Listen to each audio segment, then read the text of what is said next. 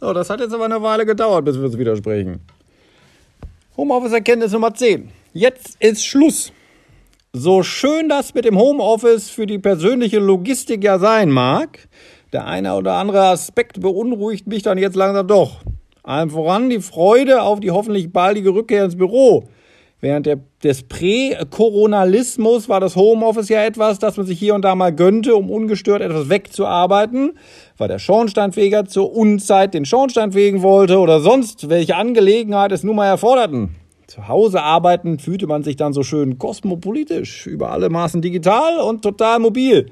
Jetzt reicht's damit aber auch langsam mal und etwas Schröder, Schnöder, Schröder ist schön. etwas äh, schnöder Büroalltag wäre mal wieder ganz liebreizend. Man kann selbst die diversen Ablenkungen ja zunehmend schon nicht mehr ertragen, die einem das Internet in die heimischen vier Wände äh, zukommen lässt. Erst waren es Selbstoptimierungs-Apps. Der Trend war aber nach einer Woche schon wieder durch.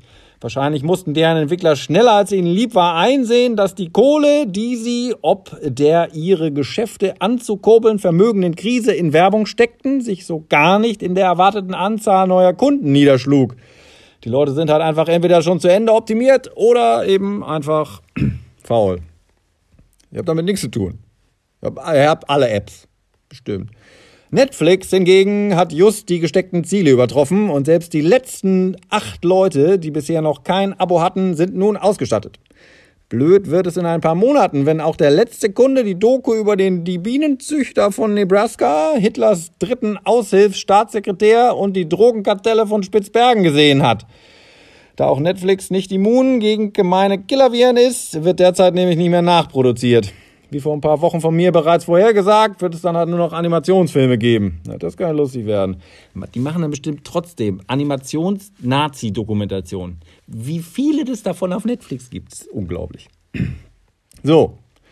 Bei Facebook äh, machten ja nacheinander gleich mehrere kettenbriefartige Mitmachaktionen die Runde. Erst waren es diese bescheuerten Bilderrätsel, die einem attestierten, der nächste Einstein zu sein, so man denn auszuknobeln wusste, wie viele Enten drei Äpfel ergäben, wenn vorher vier Enten und zwei Gallensteine einen überzogenen Disprokodit wert waren. Als nächstes kamen dann Bilder von sich selber beim Laufen, dann Kinderbilder und als letztes Handstände, während derer man sich ein T-Shirt anziehen sollte – bei den letzten dreien durfte selbstverständlich nur mitwachen, wer vorher nominiert worden war. Wäre ja sonst auch mal ganz was Neues, würden Leute einfach so und ungebeten angeberische Sportfotos, peinliche Kinderbilder und artistische Großdaten von sich in die Welt hinaus posaunen. Das verbaten bisher Anstand, Zurückhaltung und Etikette im gemeinsamen Umgang mit dem Internet. Ach, schön wär's. Apropos Facebook. Herr Zuckerberg hat sich bestimmt über die Rückkehr einiger vormals abtrünniger Nutzer gefreut jetzt aus lauter Langeweile in den heimischen vier Wänden nichts mehr Besseres mit sich anzufangen wussten und deswegen reumütig zurückgekehrt sind zu Facebook. Nachdem die Abschwur von Instagram oder Fratzebook wahlweise zu Aufschreien oder Lobeshymnen im eigenen Freundeskreis geführt hatte, wird einem nun in Krisenzeiten erst richtig gewahr, wie tief man drinsteckt im Schlamassel, der sich zwar Social Media nennt, aber eigentlich A-Social Media meint. Oh Gott, was gehen sich die Leute da virtuell an die Gurgel? Meine Güte, zeitweise ist der Konsum von derlei menschlichen Abgründen zugegebenermaßen ganz unterhaltsam. Wird einem nicht nach kurzem Genuss wieder der Verdruss bewusst, dass das alles vermeintlich normale Leute sind, mit denen wir noch ganz andere Großprojekte zu stemmen gedenken. Mensch, Greta, mach was. Oder besser noch irgendwer, den alle gut finden. 16-jährige Klimamädchen finden ja viele dann doch erstaunlich blöd. Wie wäre es stattdessen mit, äh, pff, äh, Wen mag immer jeder? Tod wäre praktisch. Über die sagt man schließlich nichts Schlechtes mehr. Machen aber halt auch nichts. Hilft in dieser Situation aber nicht. Aber so eine Inge Meisel zum Beispiel, sehr harmlos, soweit ich weiß. Könnte man sich darauf einigen. Ist aber halt leider auch sehr tot. Wie wäre es sonst mit, hm, darf halt keine Politik machen und kein Künstler sein, weil das gefällt ja wieder alles irgendwem nicht.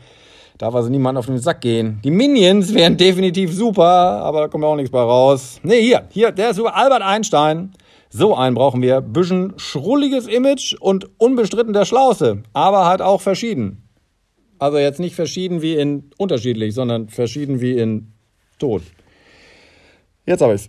Jetzt habe ich's. Bill Gates. Bill Gates, äh, freundlicher Nerd, liegt keinem auf der Tasche und ist eh großer Menschenfreund. Außerdem wird der Philanthrope Bill dieser Tage ohnehin zu allem Möglichen befragt, für das er kein Experte ist. Oder aber zu völlig Nebensächlichem. Gerade letztens ging durch die Presse, wie toll Bill unsere Bundeskanzlerin findet. Wenn man erstmal die Fesseln des Wissen-Müssens abgelegt hat und es schon Nimbus genug ist, eine Meinung zu haben, hat man es geschafft. Und das kriegen nicht viele hin. Der Drosten muss ja immer mit Wissen und Expertise punkten. Bill braucht nur irgendwas zu denken oder irgendwen irgendwie zu finden. Bisschen wie Helmut Schmidt seinerzeit, der war aber doppelt so alt. Also ich wäre dafür. Bill, mach was. Ich verzeih dir auch die Microsoften, äh, Microsoftigen Schandtaten wie den Internet Explorer und Clippy, den neunmal klugen Office-Assistenten. Also was genau, um das klarzustellen, ja, was genau Bill da jetzt machen soll, weiß ich auch nicht. Und diese Autokratienummer und ja, keine Ahnung. Wir lassen das Thema hinter uns aber der irgendwie kann ja anscheinend irgendwas. so. Wo hier ohnehin alles so ausfranst, äh, kann ich nun endlich mal eine Geschichte loswerden, die ich schon seit Wochen sinnvoll versuche in irgendeinem Vortrag unterzubringen, es aber einfach nie passte. Warum schreibt man es aber einfach nie passte, eigentlich mit zwei S, die passte, aber nur mit einem spricht es aber gleich aus. Also die passte, so die Schmiere, halt nicht die passte ganz gut ist auch scheißegal. So, bei Weg und Weg ist es übrigens genau andersrum. Bescheuerte Sprache. Aber wer den ganzen Tag zu Hause sitzt, nachmittags das erste Mal ans Telefon geht und bei der Gelegenheit feststellt, seit dem Aufstehen noch kein Sterbenswörtchen gesprochen zu haben, den ficht auch derlei linguistische Kuriosität nicht weiter an. Spricht ja eh kaum noch jemand. Noch so ein Nachteil des elenden Homeoffices. Oder heißt es des Homeoffice? Ach, was weiß denn ich stehe hier im Schrank und lese mal Hemd was vor. so, eh alles geht im Bach runter hier. Übrigens immer dasselbe Hemd. Ziehe auch keine mehr an, wozu auch. So. Alter, wir sind wieder vom Weg abgekommen. Ich wollte doch endlich die Geschichte loswerden, dass das allseits gelebte und äh, ge, was? das allseits gelobte und genutzte Zoom Videokonferenztool zwischenzeitlich mit der einen oder anderen Sicherheitslücke zu kämpfen hatte, die es niederträchtigen Pflegern erlaubte, irgendwelche Inhalte in laufende Konferenzen einzuschleusen, zu denen sie gar nicht eingeladen waren. So landete neben Beleidigungen auch pornografisches in fremder Leute Videocalls, was ich persönlich zum Schreien finde stelle mir so einen steifen Unternehmensberater-Call vor, wo der Senior Consultant im Frack gerade seine neuesten Feststellungen darbietet und plötzlich ein Unbekannter aus dem Off beisteuert, dass er ein eingebildetes Sackgesicht wäre und ihm den aufgeblasenen Scheiß eh keiner abkauft. Oder die Lehrerkonferenz, in die jemand einen dicken Pimmel einschleust oder die Familienvideokonferenz mit der Oma, in die sich ein angeblicher Polizeibeamter einschaltet und ihr weismacht, dass dies die neue Eskalationsstufe des Enkeltricks sei. Die arme Frau, die rührt nie wieder ein iPad an. Teufelszeug. Jetzt reicht's aber auch.